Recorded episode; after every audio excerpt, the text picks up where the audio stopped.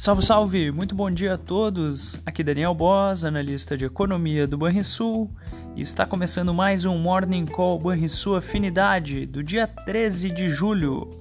No exterior, após o índice de preços ao consumidor mostrar uma desaceleração pouco mais rápida do que o previsto, os olhares do mercado se voltam para a inflação ao produtor dos Estados Unidos.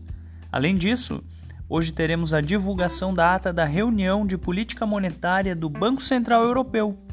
E por fim, a OPEP publicará seu relatório mensal. Os futuros de Wall Street indicam mais um dia de ganhos na bolsa americana. O mercado mostra empolgação por conta de dados benignos vindos da divulgação sobre a inflação na véspera. Na Europa, as bolsas também sobem, apesar de dados fracos na região.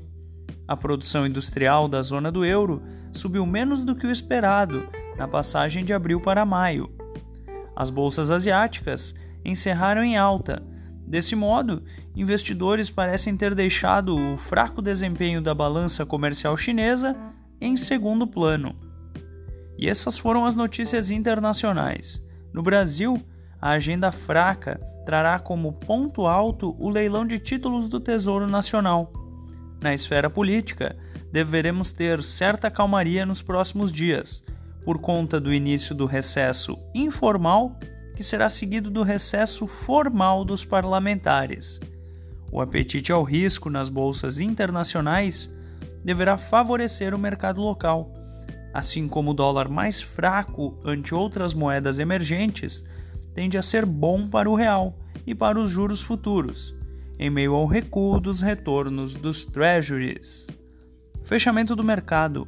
O dólar encerrou a quarta-feira com queda de 0,9% aos R$ 4,81.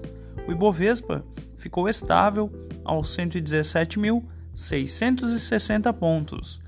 O S&P 500 subiu 0,7% aos 4.472 pontos.